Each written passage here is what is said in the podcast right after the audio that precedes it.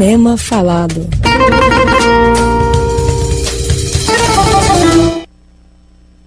Agora, na horas e sete minutos, nós voltamos com o Pensar Educação Brasil e voltamos finalmente com Cinema Falado no nosso programa desde que a gente está fazendo o nosso programa remotamente, nós ainda não tivemos cinema falado e nós voltamos cheios de, cheios de confusão.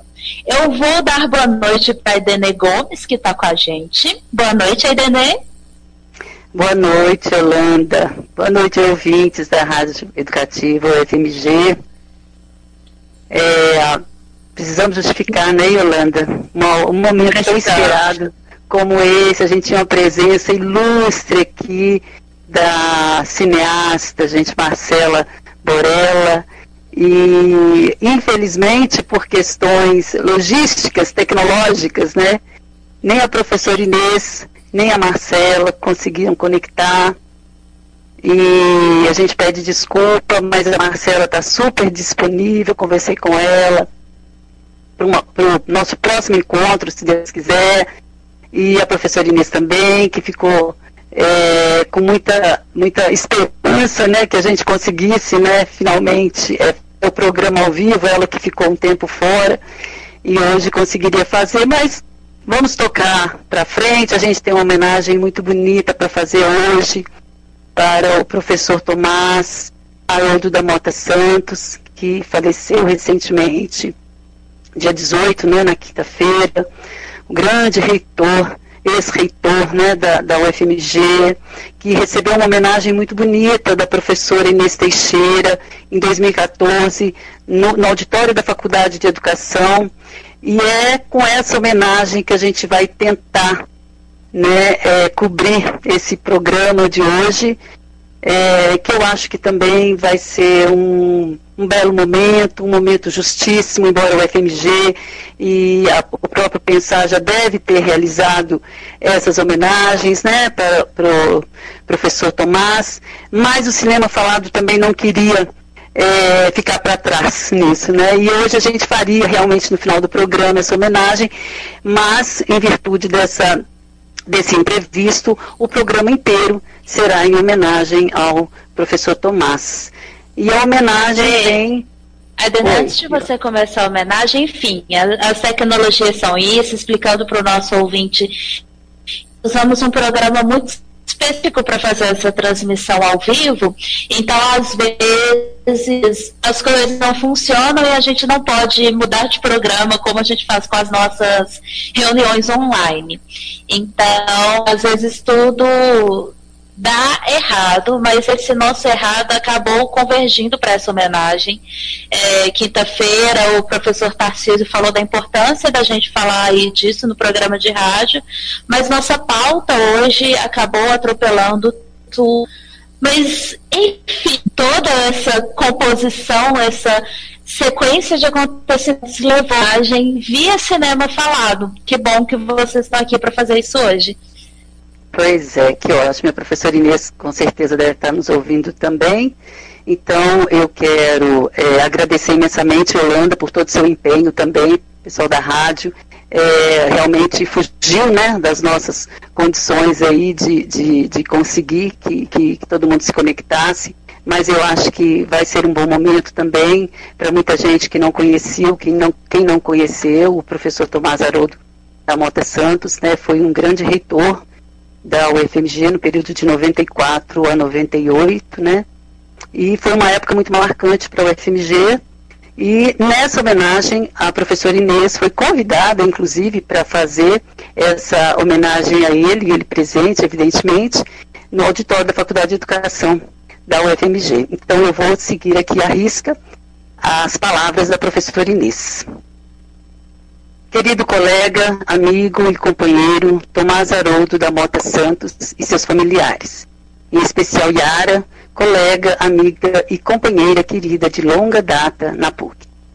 Caros e caras colegas, professores e funcionários, caros e caras estudantes e demais presentes.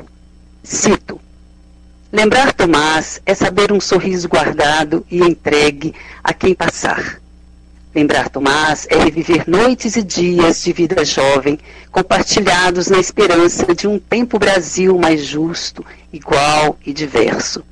Sentir Tomás é viver fraternidade, companheirismo, na busca de sonhos que se fizeram presentes ontem e serão sempre. Obrigada, irmão.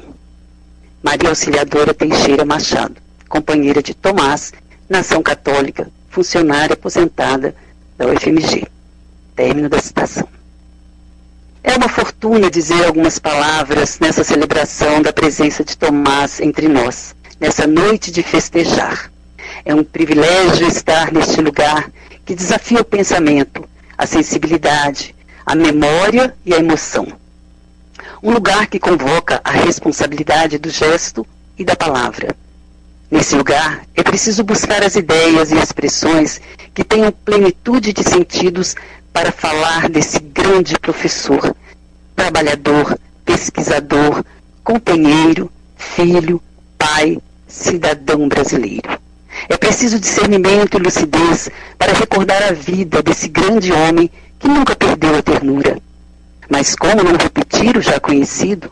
Como ir ao principal, deixando os limites dos títulos, dos prêmios, do acadêmico, muitas vezes dado como referências nos registros, na valoração de, nossa, de nossas obras, de nossas vidas, na universidade e fora dela? Como revelar o quanto lhe somos gratos, Tomás, o quanto aprendemos e seguimos aprendendo com você? Como expressar o quanto te admiramos? Com tais preocupações e intentos, tentei recolher do que é Tomás, do que ele fez, do que viveu entre nós e do que ainda virá. O que mais importa por ser da ordem do humano, por ser mais humanidade. Tentei acentuar o mais belo, por ser mais genuinamente humanitário. Tentei chegar ao que é mais formoso, porque revela compromissos sociais, éticos, políticos, não apenas com a educação e a universidade brasileira, mas com o nosso povo, com o nosso país, que saca um mundo outro possível, necessário e urgente nas expressões dos fóruns sociais mundiais. Tentei chegar ao mais significativo das nossas histórias individuais e coletivas, as virtudes humanas e os sentidos nelas inscritos. Tentei lembrar e celebrar Tomás, destacando suas marcas, seus exemplos que o tornaram referência para muitos de nós. Sendo assim, busquei em Tomás o homem capaz de vida ativa e de ações instituintes. Um homem em seu inabalável compromisso com a vida mais digna e mais feliz para todos. Um homem em seu incansável exercício de conhecer e interrogar o mundo consciente de suas próprias incompletudes, de seus inacabamentos. Um homem em seu persistente labor na construção e reconstrução individual e coletiva de conhecimentos acadêmicos, científicos e outros mais que possam servir aos interesses mais humanos, ao bem-estar e ao direito de todos. Um homem em seu persistente e paciente trabalho na Universidade Brasileira para servir a floração da vida em todas as suas formas, a vida de toda a gente, dos pobres e oprimidos em particular. A história de Tomás entre montanhas de Minas principia com sua chegada a Belo Horizonte em 1960, vindo de Salvador, onde foi viver ao deixar a vila Itapeipu, município de Jacobina, no interior da Bahia. Filho de pai negro e mãe branca, ela trabalhadora do lar e o pai farmacêutico, o jovem chega à capital de Minas. Traz consigo uma história semelhante à de milhares de jovens e famílias brasileiras, personagem dos movimentos populacionais que se deslocam para outras terras em busca de uma vida melhor, ainda que na história de Tomás sua origem seja de uma família remediada, conforme sua própria expressão. Enredos como aqueles de canção, da canção Peguei um Ita no norte para ir com o rio morar, adeus meu pai, minha mãe, adeus Belém do Pará, ou como, como aquele outro baiano, Caetano, que saindo de Santo Amaro da Purificação, entoava, no dia em que eu vi minha mãe no dia em que eu vim, minha mãe chorava. No dia que eu vim embora, minha mãe chorava em ai, meu irmão chorava em ui e eu nem olhava para trás.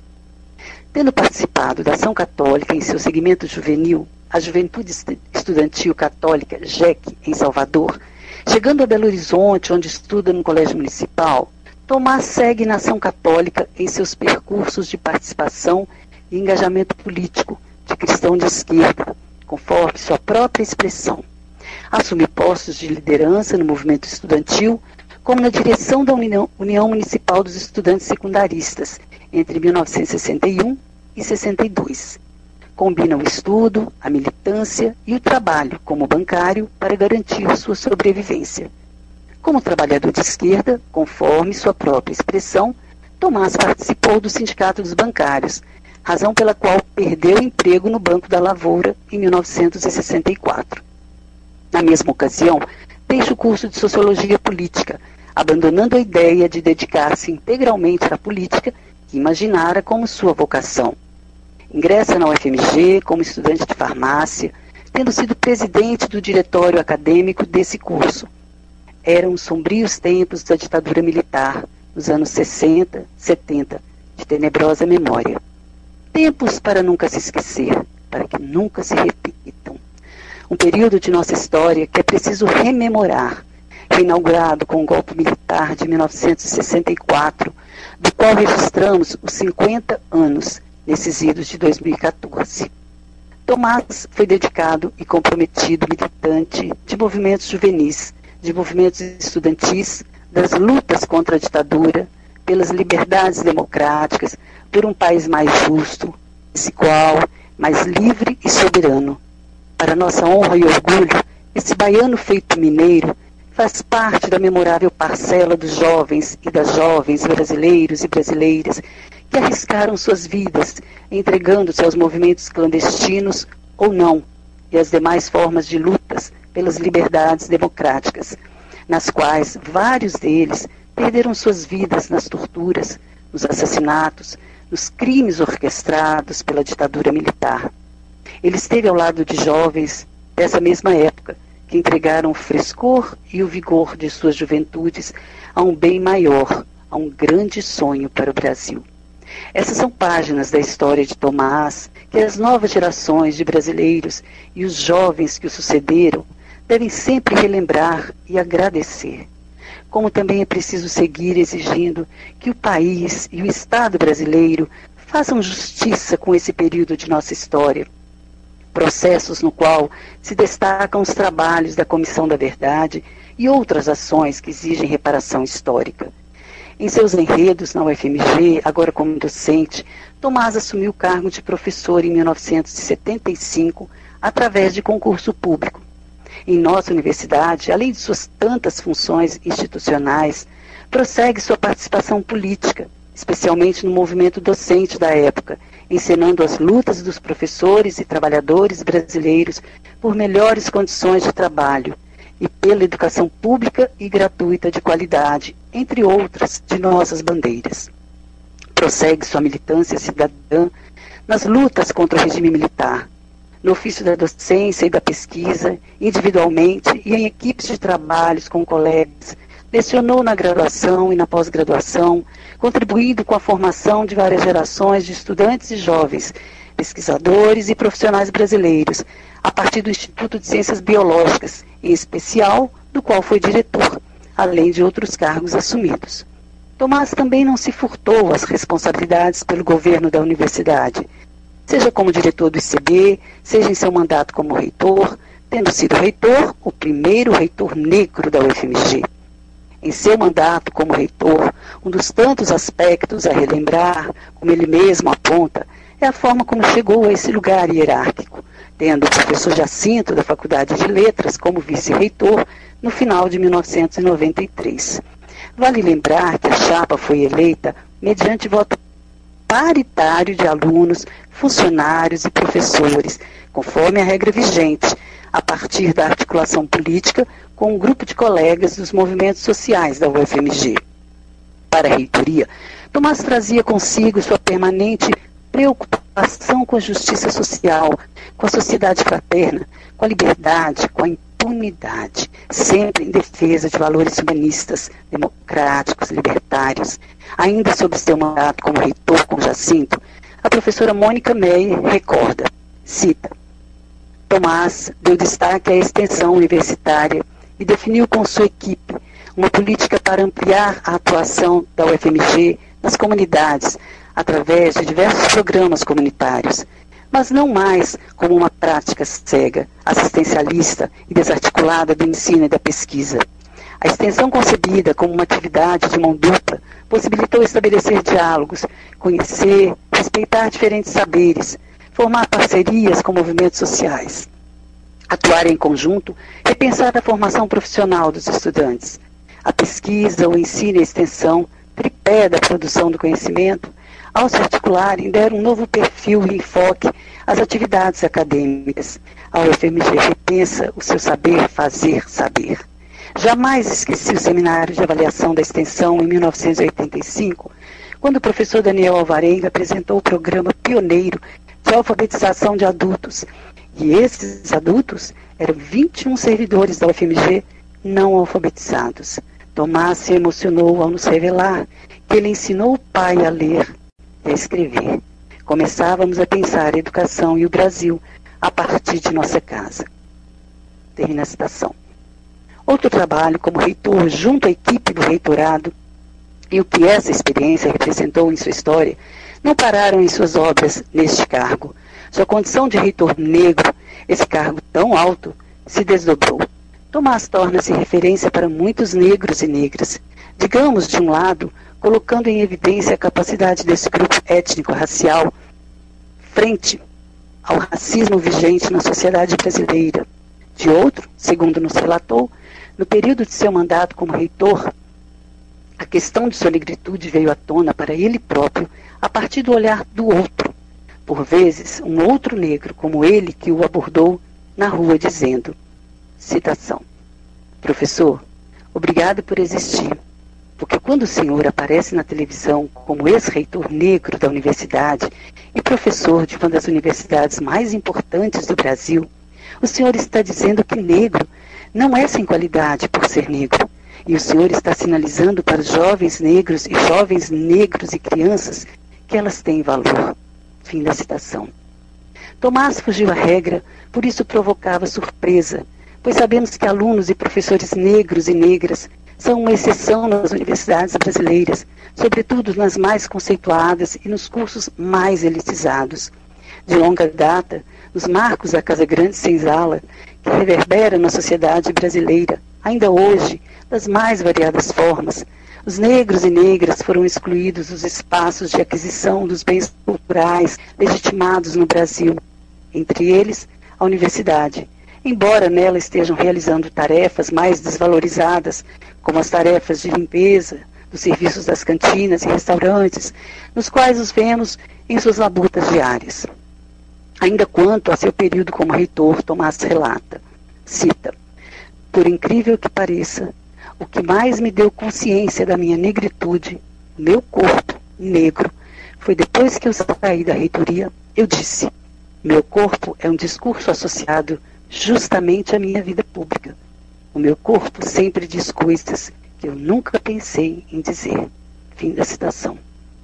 Talvez possa ser dito que naquele momento Tomás faz um acerto com a sua consciência histórica e, a partir daí, escreve a questão étnico-racial em seus compromissos e práticas, que, que então tomam lugar em suas preocupações e lutas ao lado da questão ambiental outros temas pertinentes à construção de uma sociedade de bem viver para todos, com os quais sempre se envolveu. Em seus projetos, em seus sonhos, em suas lutas, há uma nova compreensão da desigualdade social no Brasil, em suas duas faces, como desigualdade social e como desigualdade racial. Duas formas de desigualdades que se alimentam, sendo necessário não tomar uma pela outra conforme outras de suas formulações em entrevista.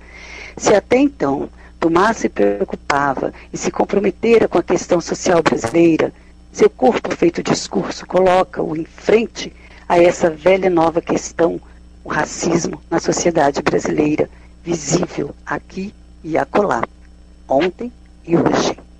Tomás se reconhece como negro, assume esse pertencimento que traz consigo desdobramentos, inclusive seu novo posicionamento quanto à defesa das cotas étnico-raciais na universidade. Ele se compromete com as ações afirmativas e demais políticas relativas a essa questão. Sendo assim, quando de suas palavras ditas na inauguração de seu retrato na Galeria dos Reitores, no prédio da reitoria da UFMG, ele salienta, cita, Não creio que a educação seja remédio para tudo. Não quero muito menos generalizar a partir da minha própria experiência, mas até a trajetória pessoal e profissional que até aqui percorri, convenci-me de que não se alcançará a plenitude de uma sociedade democrática e desenvolvimento de seu povo sem educação pública em todos os níveis. Então, pela história, mas também pela realidade atual, eu acho que as universidades brasileiras, e a nossa em particular, têm um compromisso com a justiça. E esse compromisso com a justiça implica engajamento em benefício para a população negra e da superação do racismo que se manifesta de maneira objetiva nas relações sociais do nosso país. Término da citação. Como se resumisse sua bela história, Tomás nos revela que é uma história de muitas mudanças, de uma pequena vila do interior da Bahia a uma grande metrópole, conforme nos relatou. Nesses enredos, o trabalho, a dignidade, o sentimento do mundo foram uma marca, lembrando a expressão de Dumont uma história que é também marcada por uma escola pública. Conforme Tomás, a escola pública esteve e continua presente em sua vida, em dois sentidos. Por causa dela, que tantas oportunidades lhe facultaram, e pela causa da escola pública. Pela escola pública e pela causa da escola pública, embora reconheça que a educação não é remédio para tudo, conforme sua expressão. A procura das virtudes e do sentido da história desse nosso grande mestre o encontraremos ainda para além da cena pública. Em sua vida particular, há outros belos enredos dos quais são personagem central Yara e seus filhos. Neles estão experiências de família que não caberia aqui retomar, mas que também constituem a grandeza humana desse homem que tentamos alcançar. Ali se vê um grupo familiar que se abre ao mundo, a família humana. Ao invés de restringir-se ao autorreferenciar-se nos territórios familiares, como podemos ver, por exemplo, na atuação diária, no serviço social, seu campo profissional, sobretudo na formação de novas gerações de assistentes sociais para o país. Desse Tomás, temos menos notícia, e não seria o caso de nos determos em sua vida particular. Ainda assim, é preciso registrar que Haroldo, o filho do seu Joaquim, é um pai e companheiro amoroso, zeloso, dedicado, responsável, sabemos por uma conversa ou outra, por um ou outro e pequeno encontro. É um grande amigo de seus filhos. Quanto à presença da Yara, sua companheira, são muitos anos de vida juntos, que evocam uma longa história de amor, um romance inacabado, sempre renovado. É um amor sem fim, expressão que Tomás encontrou para falarmos deles nas entrevistas. Yara e seus filhos, eu fiquei encantada, é um amor sem fim. Sabendo que qualquer saudação estaria incompleta neste texto e contexto, pois uma vida assim vivida desafia a memória, as expressões, os vocábulos, aqui estão mais que luminuras, aqui estão não mais que um sincero esforço para falar de parte, apenas parte do que Tomás representa para nós, do que Tomás representa em nós, relembrando fragmentos de sua história, uma vida e uma história em grande parte dedicados ao FMG, tendo sempre à frente seus compromissos e responsabilidades históricas na edificação de um Brasil e de um mundo mais justo e igualitário, mais diverso e fraterno, nas palavras do próprio Tomás numa tal disposição e disponibilidade com a, com a FMG, numa total disposição e disponibilidade para com a UFMG, ele se entregou sem limites, sem temor, sem trégua a essa universidade, com dignidade e grandeza, apaixonadamente. Talvez seja a melhor palavra. Um labor, uma dedicação, um compromisso pelo qual essa universidade, todos nós seremos sempre muito gratos. Finalizando, se iniciando essa saudação com palavras de Maria Auxiliadora sobre lembrar Tomás, por tudo isso e muito mais, é preciso celebrar Tomás. Celebrar Tomás é uma história de esperança e farta expressão de virtudes humanas. Celebrar Tomás é conhecer e aprender a generosidade, a dignidade e a ternura. Sentir Tomás é testemunhar o sentido da justiça e do compromisso com o bem viver de todos. Salve Tomás. E assim terminamos aqui a homenagem que a professora Inês dedicou ao professor Tomás por ocasião é, dessa homenagem na, na, Faculdade de Educação em 2014, né? Ah, eu gostaria de saber da Yolanda como é que está o nosso tempo, porque Ainda o tempo já está acabando. Já acabou? Ah, pois é. Mas dá tempo da gente fazer uma última homenagem, mais uma homenagem, na verdade, Sim. com música. Ah, então eu queria. Então, né? Isso, eu queria agradecer você, a Idenê, agradecer a professora Inês e agradecer ao Tomás. Ah, tá. Eu quero agradecer imensamente, Holanda, mais uma vez aí pelo empenho. Agradeço aos nossos ouvintes aí da rádio. Muito obrigada. E ao mesmo tempo pedindo desculpas, né, pelo que aconteceu, quem não acompanhou desde o início. É, mas acho que fechamos aí com chave de ouro. É, agradecemos imensamente é, ao professor Tomás. É, fica aí a nossa homenagem do Cinema Falado e a gente vai ouvir então uma música em homenagem a ele, que é uma música de Tom Jobim, que intitula-se Sabiá. Uma boa Isso noite aí, Tom Jobim. A todos. Boa noite a todos e todos. Boa noite, Yolanda, e muito obrigada mais uma vez. Eu ficarei Tom Jobim com Chico Buarque, sabia?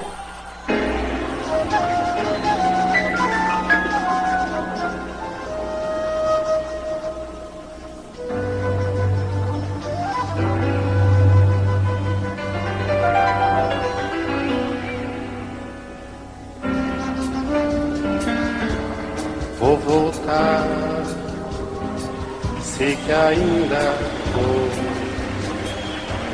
vou, voltar para o meu lugar.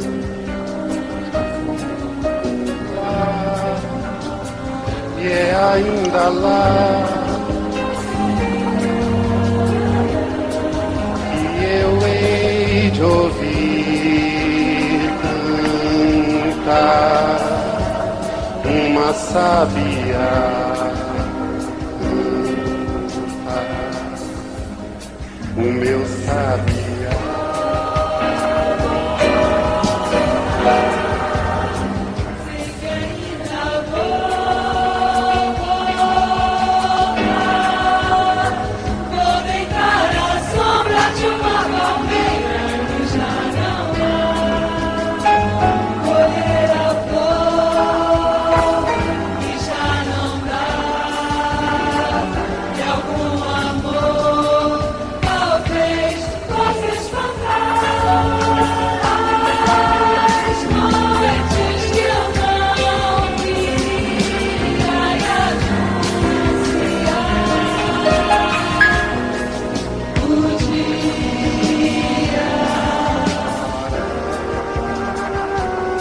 voltar.